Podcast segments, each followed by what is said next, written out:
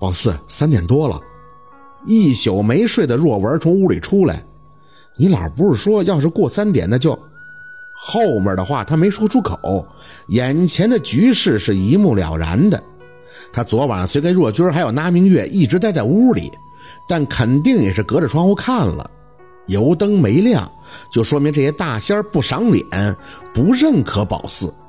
那宝四就是接了黑妈妈也没有用的。半仙儿请不来仙儿，还能做什么呢？二舅，我是不是功亏一篑了呀？宝四哑着声音看他，姥姥得多失望啊！若文摇头，满脸都是安慰。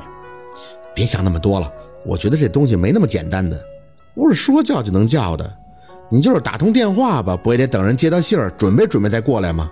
没事，别想太多，先把你姥扶进屋休息。凤年被若文一搀，眼睛再次睁开，来了吗？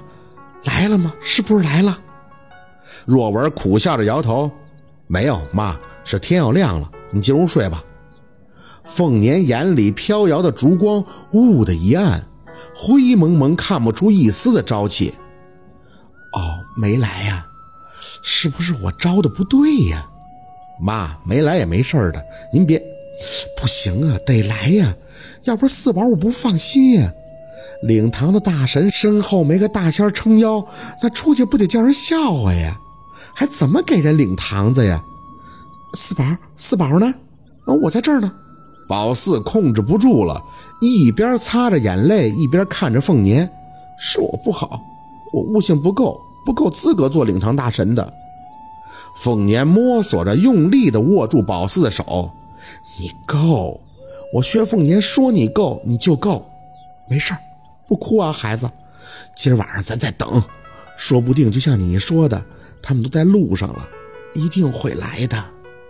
妈，你赶紧休息吧，早上露水重，你身体不行的。”凤年没什么精神头的，被若文搀进了屋子，嘴里自语一般的张口：“我能挺住，我能挺住，我就不信他们不来。”我就不信！眼看着凤年进屋，宝四咧着嘴蹲在地上，控制不住的哭，满心都是憎恨自己，觉得自己无用，是有多烂呀！三十盏油灯，居然一盏都没有亮。四姐，你别太难受了，这东西没那么简单的，大不了你今晚再等。可是姥姥，宝四抬眼看着过来安慰他的小六。很多话都感觉说不出口，你知道吗？姥姥给我说过，她接堂子的时候没用半个时辰就接完了。当时太老爷给她点了六十盏油灯，都亮了，就半个时辰，你知道吗？我我这小六蹲在宝四身边，小心的安抚他。其实你想想另一面，兴许他们也不想让奶奶走呢，是吧？宝四摇头，胸闷的恨不得用铁块去锤。你不懂的，他们很清楚到了姥姥这步有多痛苦了，耽误上路的呀。是我是他们觉得我不配。哎呀，我不配呀！你哪儿不配了？大不了不接了吗？小六嘴里嘟囔着，伸手过来拉住宝四，先进屋吧，睡一觉再说。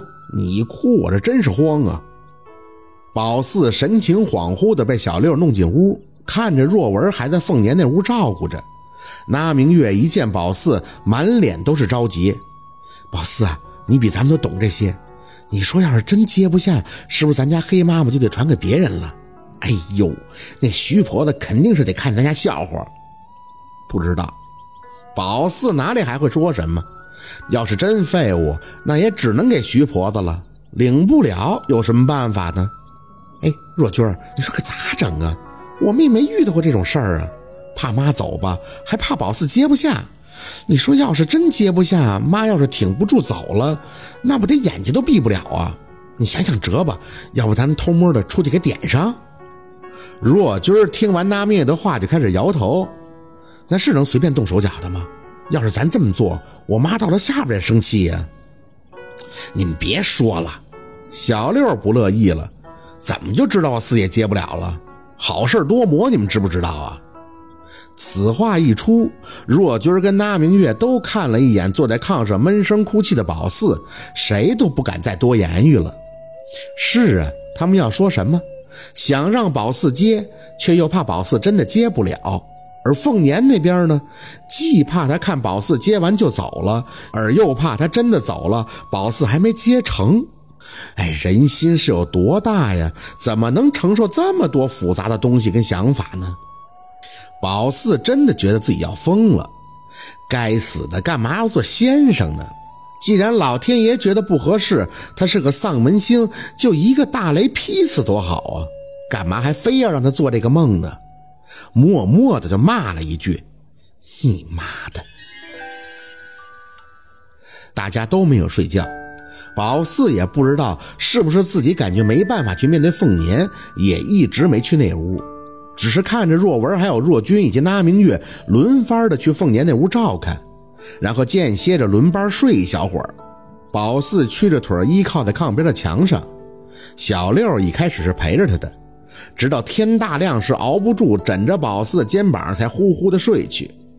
宝四不想睡，眼皮子却肿胖胖的紧，昏昏沉沉、迷糊着的时候，就隐隐约约的梦到了凤年第一次领他去上山找舅老爷的场景。舅老爷问他水盆里是什么，他说是小鱼儿。凤年的脸当时就僵住了。他说：“这孩子是不是一点慧根都没有啊？”舅老爷说：“看造化吧，要是阴阳平衡，命格清晰，虎骨再能接连，到那时候，这孩子真就气势如虹，方同猛虎出山了。那咋接呀？天，天说了算。”宝四猛地睁眼，望见窗外金灿灿的阳光，嘴角却自嘲的一笑。命运是交给天的，但是他好像是打宝四出生那天就跟他过不去吧？宝四，过来吃点饭吧。那明月摆好了桌子，过来叫宝四，别忘了你老说的，遇到啥事儿都不能不吃饭。宝四看了一眼已经从自己肩膀滑落到炕上的小六，挪动着屁股下地。姥姥呢？还睡呢，一两个小时醒一次，就挂着你这个事儿呢。说到这儿，那明月有些沉重。哎，这最糟的呀！宝四没吭声，走到凤年那屋的门口，扒在门框上看他。只见他呼吸很微弱的，像是在那里睡着了，也不知道是不是感觉到了，眼睛没睁开，嘴里却念叨着：“别担心呀，四宝，今晚上咱再等，一定会来的，会来的。”旁边正瞌睡的若文被凤年这一声弄得一个惊醒，怎么了妈？你。宝四对若文做了个手势，轻手轻脚地走到貌似还在睡梦中的凤年身边，握住他的手，微微的用力。老，你放心，今晚上他们肯定会来的，一定的。又是一夜。只不过这晚比较轻松的是，不需要凤年再做一遍那些仪式跟程序了。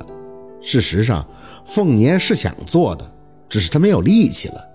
他连剪刀都拿不住，能做的就是坐在太师椅上，把剪刀放在腿上的等，等着那些被小六念叨着是不是没油的油灯亮起来。宝四当真的满心煎熬，就像是眼看着一个人在拼尽全力的耗掉自己生命最后的热度，却依旧没有得到想要的欣喜跟满足。结果当然是显而易见的，那些灯不出所料的没亮。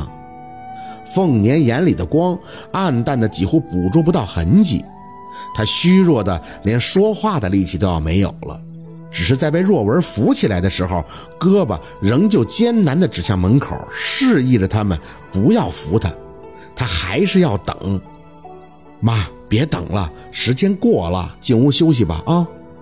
凤年摇头，生挺着吐出细碎不堪的字眼儿：“我我可以，我可可以。”妈，若文有些承受不住：“算了吧，我求求您，算了吧。”四宝不用接仙儿也可以的，他不是已经拜了舅老爷为师了吗？